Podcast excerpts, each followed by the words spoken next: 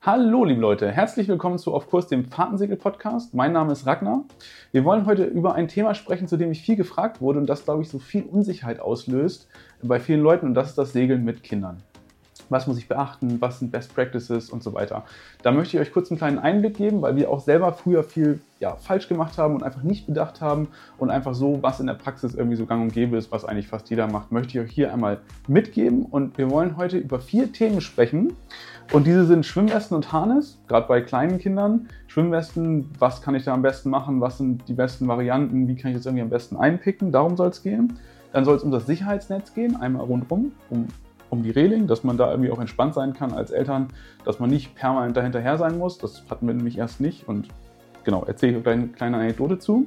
Das dritte ist die Seekrankheit. Was kann ich machen, wenn sie auftritt? Wie kann ich es vermeiden? Was sind so Strategien, wie es gar nicht erst auftreten kann oder wie kann ich es einfach lindern, wenn es denn auftritt? Und das vierte, worüber ich sprechen möchte, ist Schlafen an Bord. Da gibt es auch so ein, zwei Hacks, die wir für uns rausgefunden haben, die super gut funktioniert haben und die möchte ich euch natürlich auch nicht vorenthalten. Wenn du merkst, dieses Thema interessiert dich und du möchtest mehr darüber erfahren, weil es sind nur vier Punkte jetzt, das ist natürlich nicht so wahnsinnig viel, dann lass dem Ganzen doch gerne ein Like da und kommentier das unten in den YouTube-Kommentaren, beziehungsweise bei Spotify gibt es, glaube ich, auch mittlerweile. Dann weiß ich das und dann kann ich nochmal eine Folge darüber machen. Aber wir wollen uns hier einfach ein bisschen kurz fassen, deshalb heute nur vier Punkte. Ich möchte kurz eine Geschichte erzählen, eine kleine Anekdote glaube, es war, da war unsere Tochter eins, da sind wir das erste Mal mit ihr, irgendwie, ja, so elternzeitmäßig tatsächlich war das in dem Fall, äh, losgefahren, waren fünf Wochen unterwegs und haben echt einiges nicht bedacht. Und das hat irgendwie darin resultiert, dass am Anfang permanent einer nur hinterher war, diesem Kind hinterher zu rennen, dass das nicht über Bord geht. Also einer ist gesegelt, wir waren ja zu zweit, und einer ist diesem Kind hinterher gerannt. Und das ist halt voll anstrengend gewesen. Also es war überhaupt nicht entspannt äh, und gar nichts. Und da haben wir dann relativ schnell so ein paar Verbesserungen vorgenommen. Und ähm, genau, die möchte ich euch heute erzählen, dass ihr das auf jeden Fall anders machen könnt. Warum ist das überhaupt das Ganze wichtig? Ist, glaube ich, fast selbsterklärend. Also eine gute Vorbereitung beim Segeln mit Kind ist einfach super wichtig, weil man damit ganz viel Entspannung schaffen kann und ein super Erlebnis für alle. Also du willst ja im Prinzip ein tolles Familienerlebnis herbeiführen und dafür bedarf es halt so gewisser ja, Überlegungen und gewisser Vorbereitungen, die man einfach treffen muss. Deshalb ist es wichtig. Und darüber hinaus, die zweite Sache, es trägt natürlich zu einem angstfreien Erlebnis äh, für Kinder und Eltern und eigentlich alle bei und das entspannt sozusagen die Gesamtsituation nochmal viel mehr und ist einfach eine gute Sache, ja, um einfach ja, nochmal ein tolles Erlebnis zu kreieren und da einfach ohne Angst irgendwie durch die Gegend zu fahren, weil Angst kann sehr unangenehm sein in diesen Situationen. Die Wahrscheinlichkeit, wenn du diese wenn du diese Ratschläge beachtest, dass du ein tolles Erlebnis hast, ist sehr, sehr hoch, weil man kann sich dann so langsam daran tasten und gucken, was gut funktioniert für einen, was nicht so gut funktioniert. Und so haben halt alle Spaß daran und werden auch Spaß behalten und kannst dir sicher sein, dass da alle irgendwie ja, dem Segelvirus verfallen und einfach Bock drauf haben, irgendwie weiter zu segeln. Das ist schon dafür noch ein Beispiel. Es ist natürlich so, du kannst, wenn du möchtest, jemandem das Segeln innerhalb von einem Tag abgewöhnen. Das ist relativ leicht, wenn du zum Beispiel bei schlechtem Wetter rausfährst. Das gilt natürlich auch für Familien. Du kannst aber auch genauso gut andersrum das Segeln total schmackhaft machen, wenn du halt immer so kleine Häppchen von, oh, wie cool war das jetzt, was für ein cooles Erlebnis war das, einfach so rausschmeißt und immer so dich langsam daran tastet, dann ist die Wahrscheinlichkeit einfach sehr groß, dass deine Familie und du auch da selber lange dran Spaß haben werden. Also das ist einfach so die Message dahinter. Fangen wir an mit dem ersten Punkt, Schwimmwesten und Harness. Das ist vor allen Dingen natürlich wichtig bei Kindern, die noch nicht schwimmen können. Das ist, glaube ich, relativ logisch, weil wenn die nicht schwimmen können, ist es ziemlich blöd ohne Schwimmweste. Also wie schützt die davor, unterzugehen, wenn sie ins Wasser fallen? Kann natürlich gar nicht erst passieren, aber Schwimmweste trotzdem immer super wichtig. Da müssen wir ein bisschen differenzieren. Bei Kindern unter zwei Jahren ist es meistens so, dass es keine Automatikwesten gibt. Also generell gibt es ja Automatikwesten und Feststoffwesten. Und unter zwei Jahren ist es ob des Gewichts einfach, gibt es da meines Wissens nach keine vernünftige ähm, Automatikwestenlösung. Automatikwesten natürlich einfach toll, weil die viel angenehmer zu tragen sind und einfach nicht so stören. Und ja, so eine Feststoffweste ist einfach schon sehr groß und sehr voluminös und das ist, ähm, ja, kann einfach störend für das Kind sein. Es gibt aber noch eine zweite Möglichkeit, gerade für Kinder unter zwei Jahren, wenn die noch klein sind. Es gibt so Geschirr so ein Harness quasi. Das ist wie so ein kleines Geschirr, das ziehen die an und das ist gegurtet und es geht auch zwischen den Beinen durch, also die können da nicht rausrutschen. Und dieses Geschirr kann man dann einpicken oder einhaken, zum Beispiel an seiner Laufleine. Das ist äh, eine super Sache und da kommen wir auch schon zum ersten Tipp.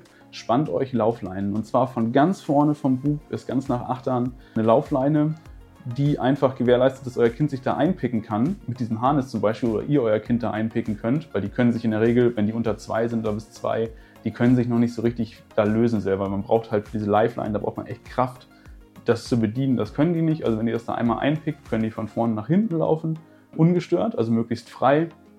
Und ihr müsst eigentlich gar nicht immer dabei sein, die können aber nicht weg. Das ist schon mal ein sehr, sehr guter Tipp. Das haben wir so gemacht. Ich glaube, man sieht es auch in ein, zwei Instagram in ein, zwei Fotos, die ich da veröffentlicht habe, dass wir das so gemacht haben. Und das hat echt richtig gut funktioniert und es ist vor allem eine total einfache Lösung fürs Kind, weil es einfach sich frei bewegen kann. Worauf ihr noch achten müsst bei diesen Lifelines, die kann man fertig konfektioniert kaufen oder ihr lasst euch die vom Segelmacher machen. Was aber wichtig ist, die sollten eine Bruchlast auf jeden Fall von über zwei Tonnen haben. Hört sich jetzt erstmal viel an, ist es aber gar nicht. Denn das ist technisch gesehen jetzt, könnte ich jetzt erklären, das lasse ich jetzt aber weg, ähm, ist mit dem Hebel so, dass man einfach diese große Bruchlast braucht, vor allen Dingen, wenn da auch mal ein Erwachsener drin hängt, über Bord, was weiß ich, dann braucht man die Bruchlast. Darauf ist auf jeden Fall zu achten. Also nehmt nicht irgendwie eine Leine, die ihr irgendwo findet, sondern es müssen schon diese Gurte, das sind einfach so ein Gurtband, so breit ungefähr. Die sind dann doppelt vernäht mit so Anschlagpunkten vorne und hinten. Das muss alles richtig stabil und richtig fest sein. Lasst euch da oder fragt mich auch gerne nochmal, schreibt mir eine DM oder eine E-Mail und fragt mich einfach nochmal, wenn ihr da Fragen habt. Also super wichtig, dass man darauf achtet. Zwei Tonnen Bruchlast.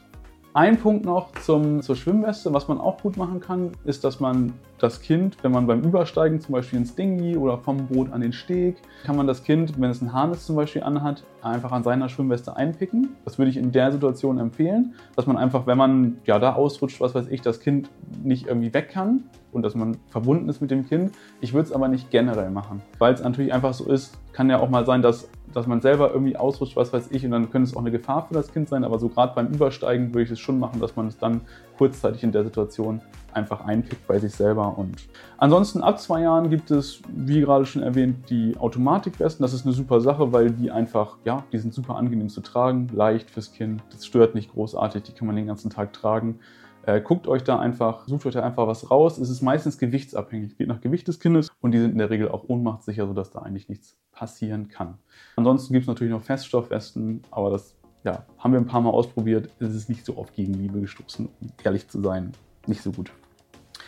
Gut, das zweite, was wir, das zweite Thema, was wir behandeln wollen, ist das Sicherheitsnetz. Ähm, genau, es ist zwar so ein, so einfach so ein Schutz, der immer da ist. Den hatten wir, wie gesagt, am Anfang nicht und das war super anstrengend. Was machen wir also? Wir kaufen uns so ein Netz und bringen das rundherum um das ganze Boot an der Reling an. Das kann man dann mit Kabelbindern oder mit Leine. Wir haben es in dem Fall mit Leine befestigt, einfach immer so in Spiralen um den Relingsdraht gewickelt und unten auch nochmal. Und dann hast du da einfach so ein, ja, so ein Schutznetz quasi, wo das Kind nicht durch kann. Und du kannst dich als Elternteil einfach voll entspannt darauf konzentrieren, dass du segelst und musst nicht permanent dem Kind irgendwie hinterher sein. Vor allen Dingen, jetzt haben wir ja schon zwei Sicherheitsmechanismen. Also der erste wäre das Einpicken mit Schwimmweste sollten die übrigens auch immer eingepickt sein. Und dann haben wir das zweite, das Sicherheitsnetz, was auch einmal rundherum geht, wo die einfach dann ja, über die Reling drüber steigen müssen. Wenn du also noch eine entsprechend hohe Reling hast, wird das auch nochmal schwieriger. Und da hast du eigentlich schon zwei Faktoren, die für super viel Entspannung und super viel Sicherheit beim Segeln sorgen. Das ist eigentlich echt richtig cool. Also das waren die zwei Game Changer, die wir da installiert haben, relativ schnell und haben damit dann segeln können. Worauf man natürlich achten muss, das Netz sollte rundherum geschlossen sein, also auch vorne am Bug oder wenn man irgendwelche Einstiege hat oder am Heck, es sollte wirklich rundherum geschlossen sein, dass es halt easy ist, irgendwie da Vertrauen aufzubauen, dass das Kind nicht irgendwie, dass man nicht trotzdem noch gucken muss, dass das Kind irgendwo raus kann. Also das wäre irgendwie, ja, da vorteilhaft. Äh, das Netz kann man ja fertig kaufen oder einfach als Meterware. Dann bestellt ihr einfach Meterware, zweimal die Bootslänge plus das Heck dann noch einfach Leine, ungefähr fünffache Bootslänge, so 5 mm Leine, mit der man das dann einfach befestigen kann. Auch hier, wenn es Fragen gibt, gerne in den Kommentaren bzw. per Nachricht direkt an mich. Das dritte Thema, über das wir sprechen wollen, ist Seekrankheit. Seekrankheit vor allen Dingen bei Kindern, aber auch bei Erwachsenen natürlich super unangenehm. Tritt ab und zu mal auf und da gibt es zwei, drei Strategien, wie man es wirklich ganz wirksam bekämpfen kann, beziehungsweise wie man es im Vorfeld auch schon vermeiden kann. Denn es spielt natürlich viele Faktoren eine Rolle. Aber ich möchte einmal als erstes auf den psychologischen Faktor eingehen. Das ist nämlich super wichtig und oft unterschätzt. Also der psychologische Faktor bei Seekrankheit ist im Prinzip, und das ist jetzt wichtig, verlernbar. Also man kann den abtrainieren, ähm, indem man einfach mehr Erfahrung sammelt, sich komfortabler in der Situation fühlt, weniger Angst hat. Es ist nämlich wissenschaftlich erwiesen, dass bei Personen, die noch nicht so erfahren sind oder ja einfach sehr ängstlich sind, dass wenn dann eine Situation kommt, man zum Beispiel aufs Vorschiff muss und da irgendwie Segel wechseln muss, die vorher schon dann einfach die Seekrankheit nochmal deutlich stärker wird. Und das liegt einfach daran, dass man, dass man die Situation einfach nicht richtig einschätzen kann, davor Angst hat. Und das ist einfach der psychologische Faktor von Seekrankheit, den man nicht mehr schätzen darf. Und von daher ist es halt super gut, sich langsam daran zu tasten, langsam Erfahrungen zu sammeln und einfach als Familie oder ähm, ja, einfach auch mit eurem Segelpartner da komfortabel zu werden in der Situation. Das verringert auf jeden Fall schon mal die Chance, dass ihr seekrank werdet. Es ist nämlich tatsächlich so, dass 75 Prozent ganz normal mit Seekrankheit zu tun haben. Da zähle ich zum Beispiel auch zu. Ich werde auch seekrank, wenn es ein bisschen doller wird, so ein bis drei Tage. Und dann ist es aber auch gut, dann hat man, mein Körper sich daran gewöhnt. Und das ist so bei vielen, glaube ich, der Fall. Dann gibt es 5 bis 10 Prozent, die enorm anfällig sind. Wenn du dazu gehörst, ist es natürlich sehr unangenehm. Und dann gibt es nochmal 10 Prozent, ungefähr 10, 15 Prozent, die äh, gar nicht so anfällig für Seekrankheit sind. Mein Bruder gehört dazu, der fährt los, legt sich bei der schlimmsten Welle unten rein und liest. Ist auch ganz angenehm. ja, aber auf jeden Fall da darauf achten, dass der psychologische Faktor einfach eine große, große Rolle spielt. Also Übung, Erfahrung, langsam rantasten. Das sind die drei wichtigsten Punkte. Jetzt möchte ich euch noch mal ein paar praktische Tipps an die Hand geben, die ihr nutzen könnt, wenn ihr seekrank seid und die das Ganze sehr gut abmildern oder lindern können. Und das erste ist auch schon super banal eigentlich, aber wird oft nicht bedacht. Fahr einfach gar nicht los, wenn die Bedingungen danach aussehen, dass die Hälfte der Crew oder dass ihr einfach seekrank werdet. Das ist total einfach gesagt, wird aber oft nicht bedacht, weil man dann sagt, oh, wir müssen da und wir müssen jetzt dahin und dahin. Aber wenn ihr zum Beispiel nur Tagesturns macht oder so oder im Urlaub seid, ja, dann fahrt ihr halt einen Tag später und erspart euch so und euren Kindern da einfach ja, eine total anstrengende Zeit. Und ich weiß, dass es manchmal nicht immer möglich ist. Also wenn man zum Beispiel auf Langfahrt ist, manchmal ist es dann unvorhergesehen oder manchmal kommt man einfach in die Situation. Dann kann man es nicht ändern, das ist auch in Ordnung und für die Situation gilt das gar nicht. Aber wenn ihr es entscheiden könnt, dann fahrt einfach nicht los, fahrt morgen, fahrt übermorgen, habt einen schönen Hafentag, was auch immer. Es wird euch einfach besser damit gehen. Der zweite Tipp ist, trinkt regelmäßig Wasser bzw. Flüssigkeit. Es ist so, dass man bei Seekrankheit gerade, weil ja relativ viel rauskommt, wenn man sich übergeben muss zum Beispiel, man sehr schnell dehydrieren kann.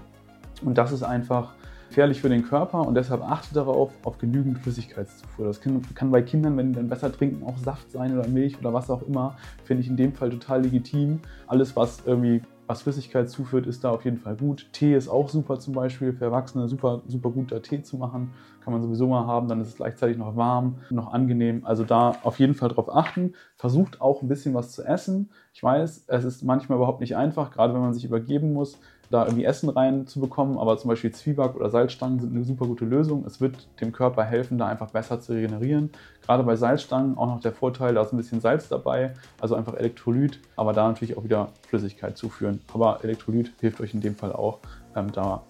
Der dritte Tipp, auch ziemlich einfach umzusetzen, frische Luft und Blick auf den Horizont. Man kann sich einfach nach draußen setzen und dann guckt man auf den Horizont, hat einfach so einen Fixpunkt, den man anvisieren kann. Denn was ist Sehkrankheit? Sehkrankheit ist ja einfach eine, da ist einfach eine Differenz zwischen dem, was der Körper wahrnimmt und was das Auge sieht. Und wenn man es schafft, halt einen fixen Punkt zu fixieren, als Fixstern quasi, dann kann es dem Körper auch helfen, da einfach wieder so ein bisschen Gleichgewicht reinzubringen, weil das Gleichgewicht, der Gleichgewichtssinn im Ohr sagt ja, oh, hier stimmt irgendwas nicht und diese Differenz, die führt dann dazu, dass ihr seekrank werdet. Also von daher, das kann ein guter Tipp sein. Frische Luft hilft sowieso ungemein auch bei Sehkrankheit. Der vierte Tipp, den man auch gut machen kann und den man irgendwann wahrscheinlich zwangsläufig machen wird, wenn man länger fährt, ist Schlafen. Schlaf hilft in dem Sinne, als dass es natürlich regeneriert und der Gleichgewichtssinn ist beim Schlafen quasi deaktiviert.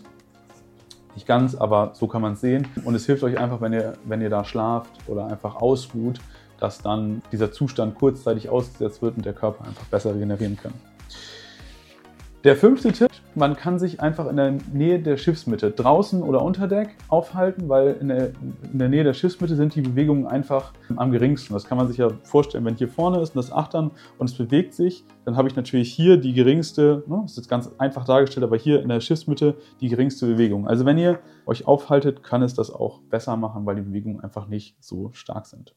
Das ist schon der dritte Punkt gewesen. Jetzt kommen wir zum vierten Punkt, Schlafen an Bord, denn das ist natürlich gerade mit Kindern immer so eine sehr interessante Sache.